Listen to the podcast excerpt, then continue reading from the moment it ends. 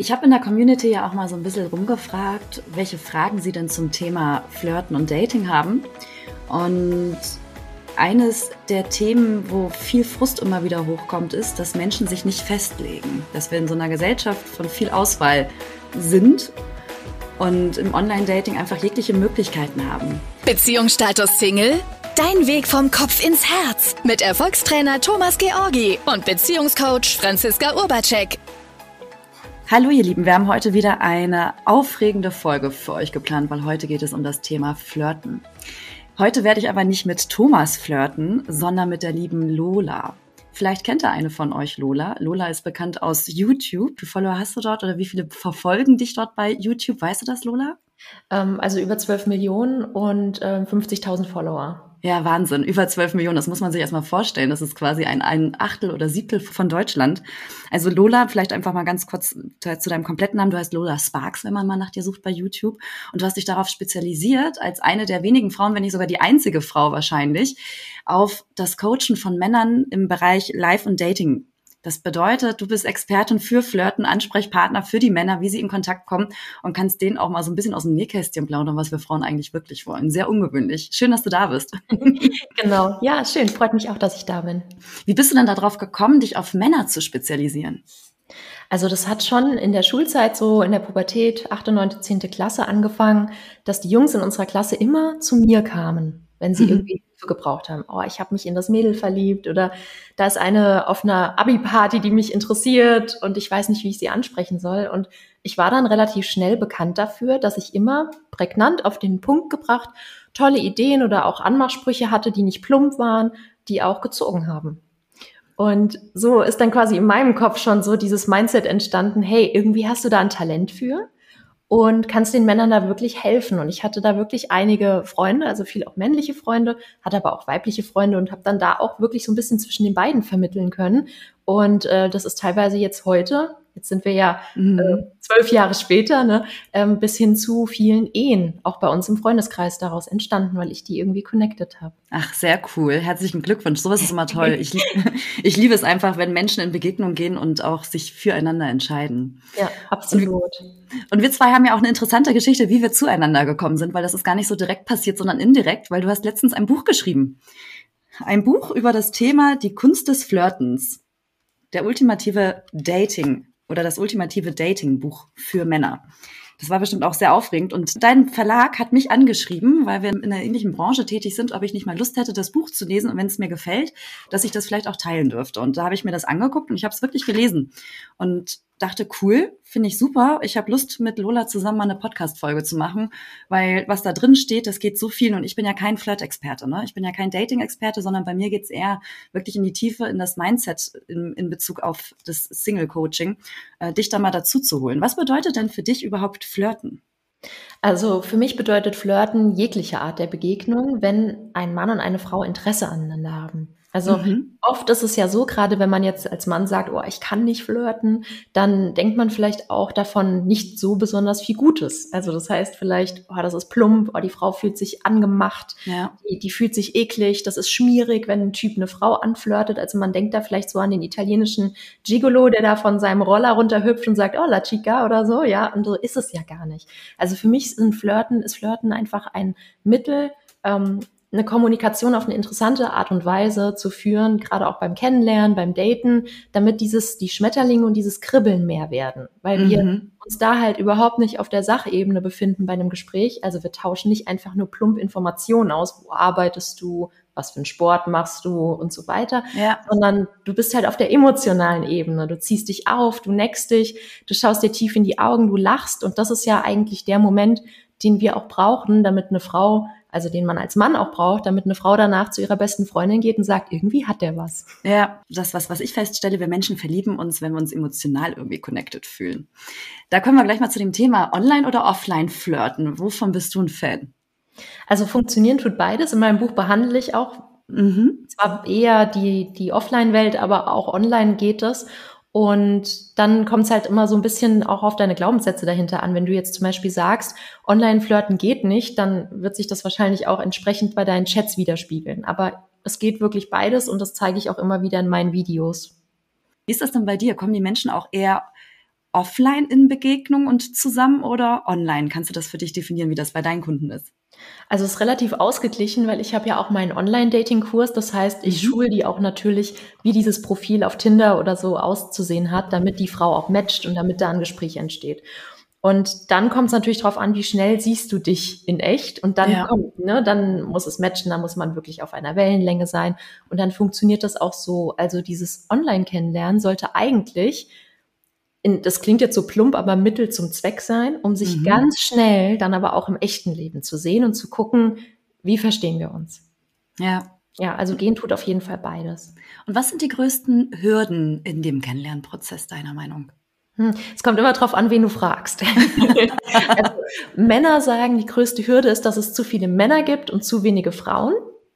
Äh, wenn man sich jetzt die Bevölkerung anschaut, dann stimmt das so ja nicht ganz. Mhm. Und natürlich trennt sich auch immer wieder welche oder es werden wieder welche erwachsen. Das heißt, ähm, die Optionen sind eigentlich grenzenlos. Also ja, da würde ich sagen, also aus meiner Perspektive, eine der größten Hürden ist im Endeffekt der eigene Kopf. Ja. Also, dass man sich selber einfach schon ins Ausschießt, ja. weil man sich schon in, in der Fantasie als den Verlierer sieht. Ja, und das hatte ich gerade neulich auch. Ich mache ja Gruppencalls auch mit meinen Coaching-Teilnehmern mhm. und da mhm. war auch eine Frage, wo ich gesagt habe, warum erlaubst du dir nicht, schon alleine deiner Fantasie einfach mal zu gewinnen? Ja. Ne? Und ich glaube, das ist mit die größte Hürde, egal ob wir zu wenig Frauen, zu wenig Männer, ob Online-Dating scheiße ist oder so. Das ist eigentlich vollkommen unerheblich, weil jeder, der der Meinung ist, er kriegt das hin und hat da Lust drauf und gibt da positive Energien rein, bei dem funktioniert das auch. Und dann scheinen irgendwie alle Ausreden oder Gründe bei den anderen Leuten vollkommen unerheblich zu sein. Ja, wenn man bereit ist, in die Selbstverantwortung zu gehen ne, und seine Themen selber mal wirklich anzugucken. Also ich merke das auch immer wieder bei mir. Ich bin jetzt schon so viele Jahre in diesen ganzen Sphären des Coachings und der Weiterentwicklung tätig. Und das ist ja so, dass es, das hört ja nie auf, diese Weiterentwicklung. Also ich sage immer, wir sind ja auch nur Menschen. Und diese Selbstkonfrontation auch mit sich selber, wenn man immer mal wieder merkt, ach krass, scheiße, jetzt habe ich da doch auch mal wieder ein Thema zum Weiterentwickeln, dann diese Möglichkeit zu nutzen, um, um ja, um den Flow weiter zu folgen. Ja, genau. Es ist ein immerwährender Prozess, das stimmt. So, es geht ja um die Kunst des Flirtens. So klappt es sicher. Was sind denn deine Flirt-Tipps, die du den Hörern mitgeben kannst, was sie in der Begegnung beachten dürfen? Der ultimative Flirt-Tipp. Uh.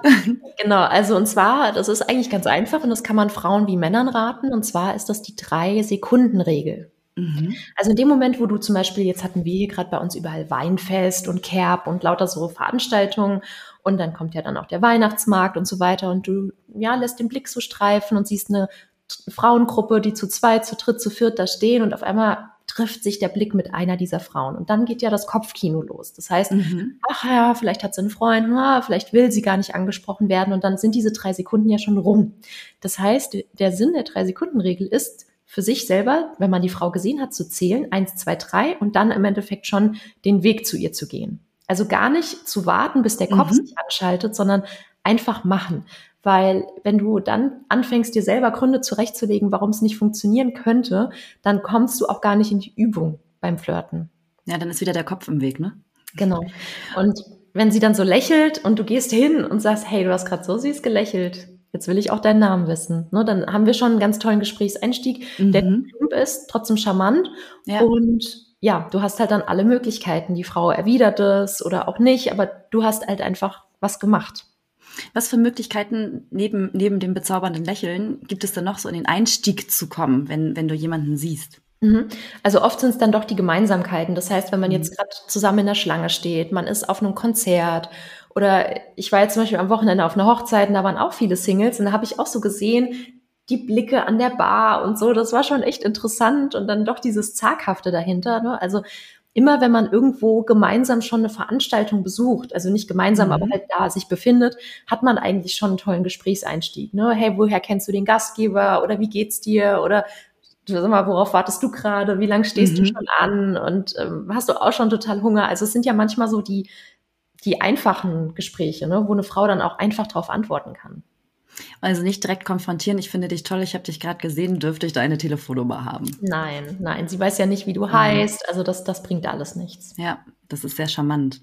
Und in deinem Buch schreibst du ja auch einen Hinweis, so flirten Frauen. Was ist denn der Unterschied im Flirten zwischen Männern und Frauen? Wie unterscheiden die sich denn? Mhm. Also in meiner Beobachtung flirten Frauen natürlich deutlich subtiler, ne, gerade mhm. was den Gesprächseinstieg angeht. Also da wird ja immer so ein bisschen mehr Verantwortung auch erwartet, dass die Frau auch mal so anfängt, einen Mann anzusprechen, aber in der Realität passiert es ja eigentlich nicht oder nicht so mhm. häufig. Ja. Und ähm, wenn Frauen dann erstmal so drin sind und vor allen Dingen Interesse haben, dann siehst du halt, die lachen, die nicken, die halten, die himmeln den Mann an, die halten Blickkontakt. Mhm. Und wenn das eine Frau ist, die sowieso in ihrem Leben schon so ein bisschen frecher ist, nicht auf den Mund gefallen ist, dann drückt die dem auch mal einen Spruch, ne? Und dann muss der das abkönnen, dann muss sie es aber auch abkönnen, ne? Wenn er ihr was zurücksagt.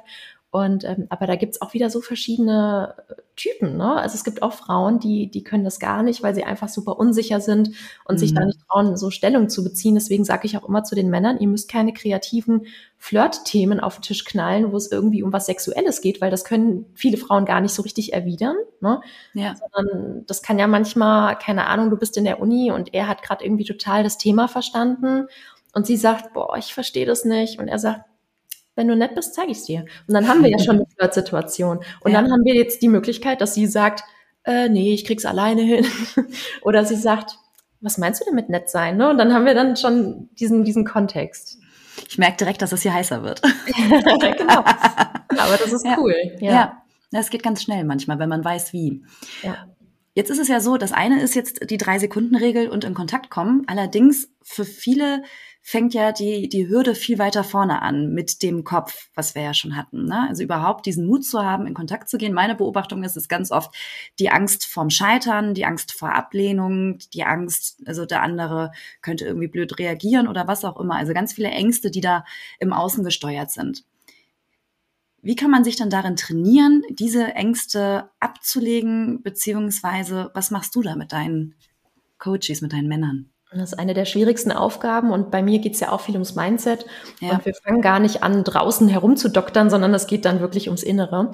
Und ich habe das, ich bin ja der Mensch der einfachen Worte. Ne? Ich studiere ja Medizin, das heißt, ich bin mit vielen Menschen zusammen, die nicht in der Lage sind, normale deutsche Sätze zu reden mhm.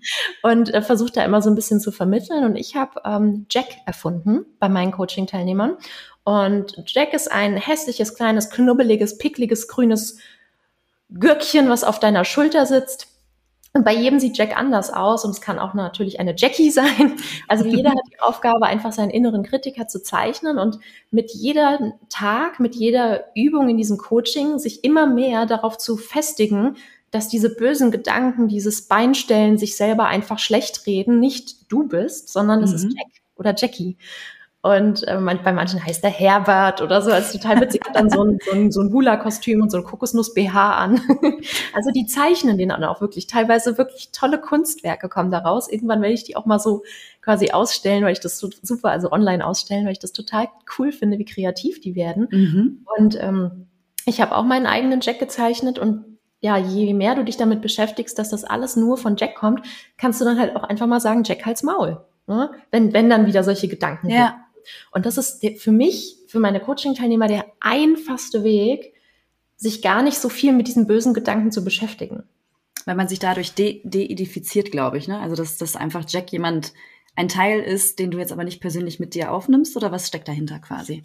Ja, ja, genau. Ja. Also ähm, du klar wirst du immer irgendwo, du sagst ja selber, ich meine, wir sind alle Menschen, ne? Ja. deswegen sage ich auch, ich habe auch einen Jack und das kommt immer mal wieder vor, ne, dass der sagt, na ja, also guck mal hier, die anderen, die sind eigentlich ein bisschen besser als du. Mhm. Und dann darf man dann aber auch immer wieder sich, und das ist natürlich ein gewisser, ähm, eine gewisse Disziplin, da immer wieder zu sagen, nein, das ist kein Teil von mir und ich lasse das nicht zu, weil damit tue ich mir keinen Gefallen.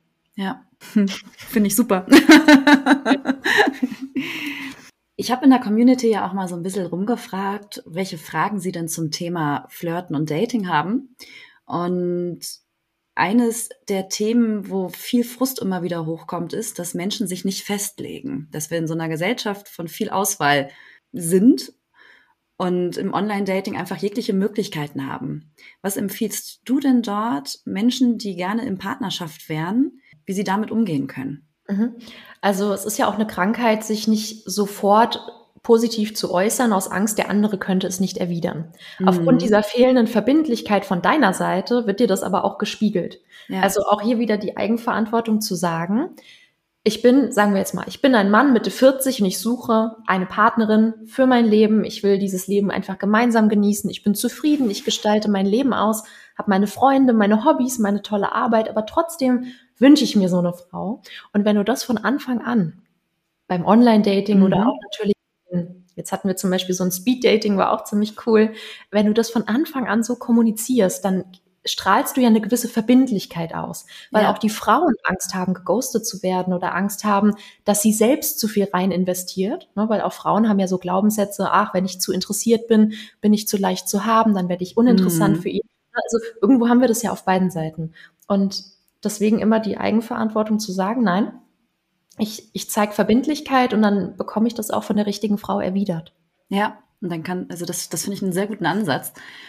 Was verstehst du denn unter Bedürftigkeit? Weil gerade in diesem zwischen Menschen viele Angst haben, bedürftig zu wirken.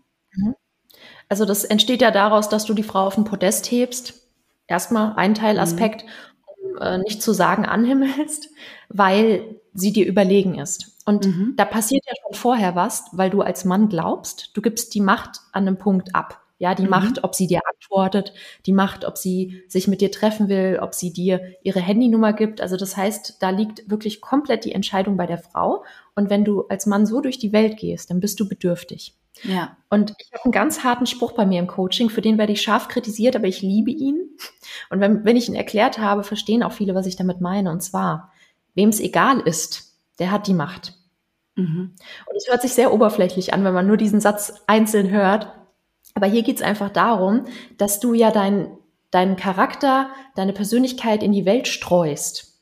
Und die Bedürftigen legen da ganz viel Wichtigkeit rein, weil sie wollen Bestätigung zurück, ne? weil mhm. sie haben ja was gegeben und jetzt so. Und dann, und dann unterbricht sich das und dann bist du bedürftig.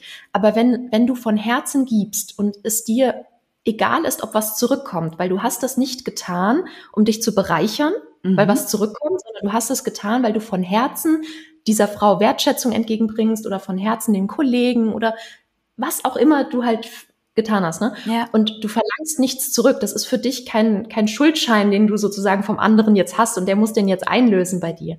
Und dann hast du gewonnen. Ja, weil dann, dann gibst du von Herzen, dann bist du frei davon, frei von, von Rückmeldung, dann machst du dich auch frei von Kritik mhm. und bist auch nicht angewiesen auf die Anerkennung von anderen Menschen. Mhm. Finde ich super den Satz. Und umgekehrt habe ich die Frage, ist es auch okay, in Partnerschaften einen gewissen Part an Bedürftigkeit oder Ängsten oder Themen auch beizubehalten? Oder ist es immer so ein No-Go, wie es in, in, der, in den Medien wieder verkörpert wird? Also es heißt ja immer wieder, Bedürftigkeit ist ein No-Go. Also das ist ja ein Wandel, wenn du jetzt in einer Beziehung bist, also wenn man dann wirklich über Wochen, Monate, wenn die Schmetterlinge weg sind mhm. und dann einfach die echte Beziehung startet, dann ist es natürlich auch für Männer unglaublich wichtig, mal eine Schwäche zu zeigen oder einfach mal sich gegenseitig zu stützen. Ne?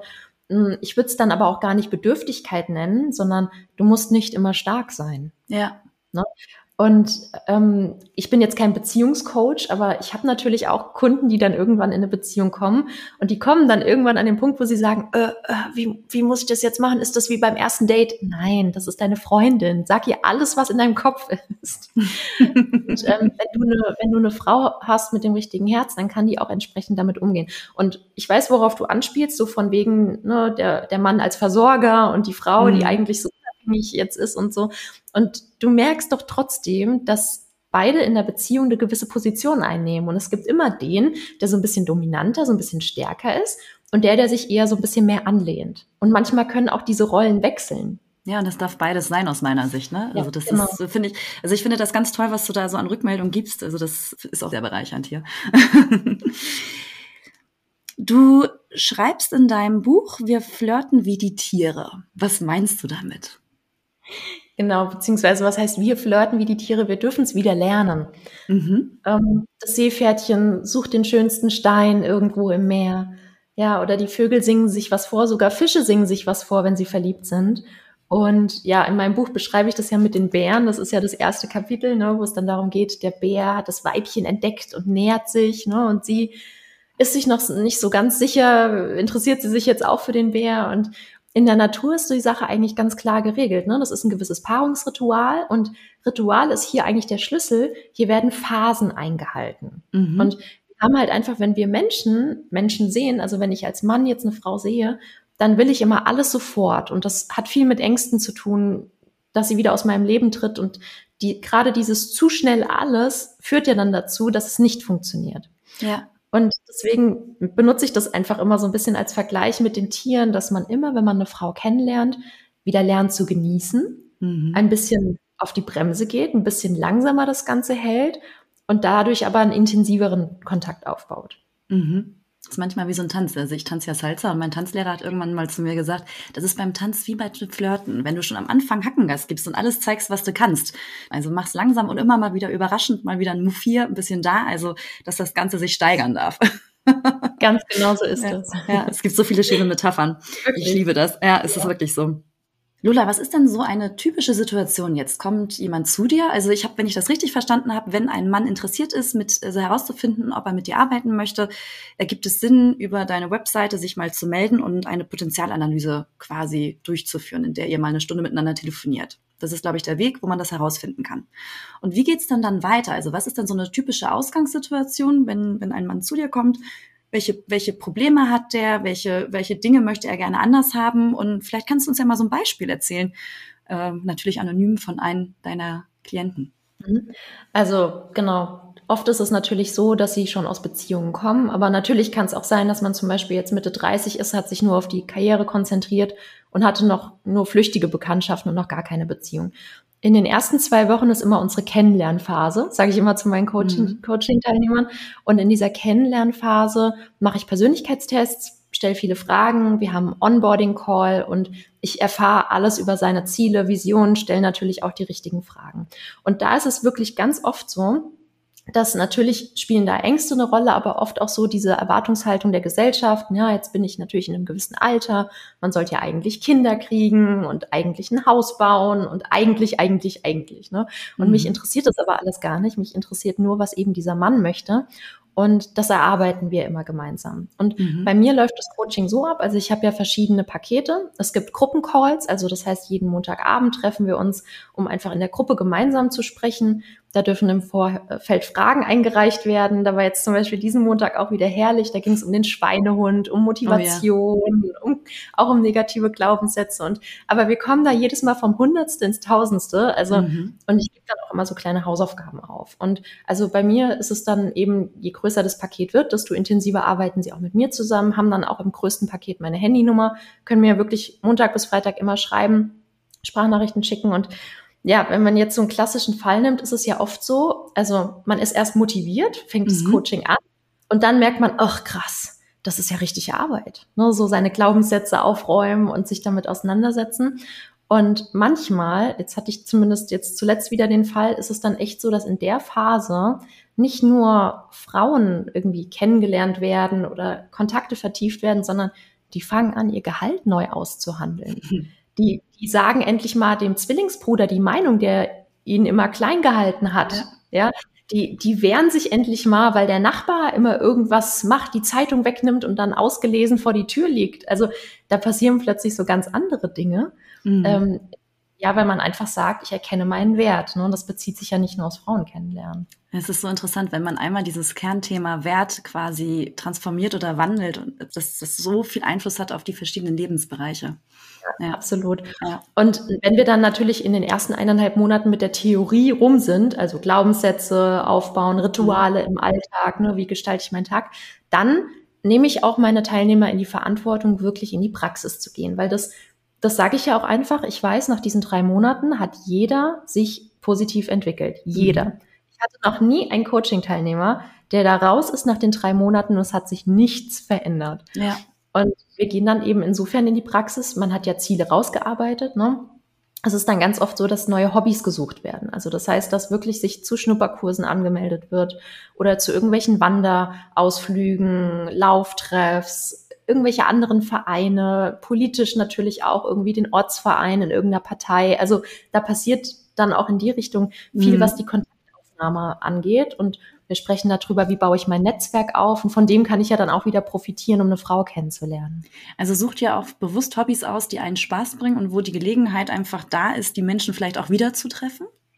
Ja, auf jeden Fall. Und ich meine, das ist bei Vereinen, jetzt findet ja alles wieder mehr mhm offline statt, ist ja. es ja auch einfach so, dass man die Leute wöchentlich sieht oder dann kommt immer mal jemand Neues dazu oder es wird vielleicht danach nochmal was zusammen getrunken.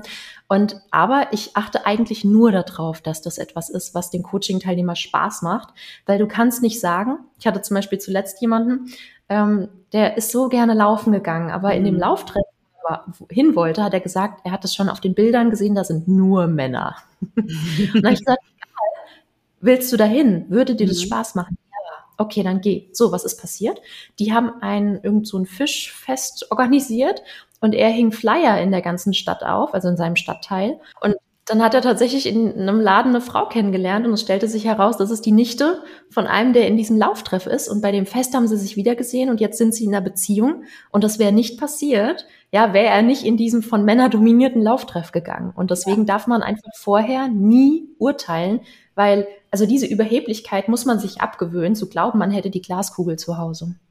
Ja, ich bin auch ein Fan davon, dass man seine Aktivitäten nicht darauf ausrichtet, wo kann ich jetzt die, die, den nächsten Datingpartner oder Beziehungspartner kennenlernen, weil dann ist es schon so in der Begegnung, es geht ja hauptsächlich eher darum, kann er oder sie das sein? Also, dass der Fokus eher darauf liegt, erfüllt der andere meinen Kriterienkatalog. Und wir, wir sehen dann manchmal so, so selten oder so wenig den Menschen an sich wirklich, der dahinter steckt. Das ist zumindest meine Erfahrung, dass wir dann unbewusst in eine gewisse Oberflächlichkeit reingehen, anstatt sich einfach das Leben zu erschaffen, worauf ich Bock habe was genau. mir Spaß bringt. Und eine tolle, sogar romantische Geschichte, finde ich. Ja, finde ich auch.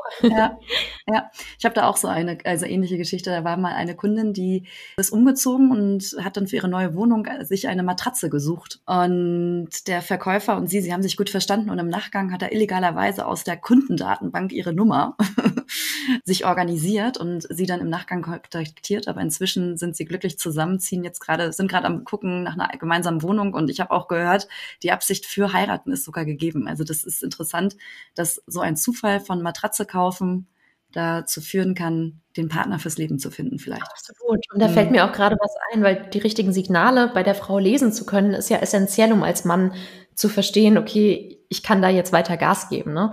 Ja. Und viele Männer brechen ja auch schon das Gespräch ab, weil sie glauben, sie hat kein Interesse. Und wenn ich da so von außen drauf schaue, weil ich zum Beispiel mit bei der Feier bin und das beobachte oder so, äh, sage ich dann im Nachhinein, nee, die hatte total Interesse. Ne? Mhm. Ne? Also das merkst du ja schon, wie die Frau dasteht. Ne? Ja. Ist die so ein bisschen nervös, fummelt die an ihren Händen rum, fängt die irgendwie an, sich so den Nacken so ein bisschen zu massieren, so zu drücken, ne? oder spielt sie mit ihrer Kette und ähm, wohin zeigen die Füße? Das, das klingt immer so, so banal, aber es sind tatsächlich ganz wichtige Signale, um zu schauen, zeigen die Füße schon so in Richtung Notausgang, ne? oder ist es mhm. eigentlich ganz lockere Körperhaltung, weil sie in diesem Gespräch sich wohlfühlt? Ja. Wie ist es eigentlich für Männer? Also du bist da ja an der Quelle, gerade in heutigen Zeiten, wo man schneller das Wort MeToo in den Mund nimmt, als man manchmal gucken kann im, im Bereich Flirting. Wie sicher ist das für einen Mann, mit einer Frau zu flirten? Also gerade wenn du nicht genau weißt, wo steht die Frau oder die Dame.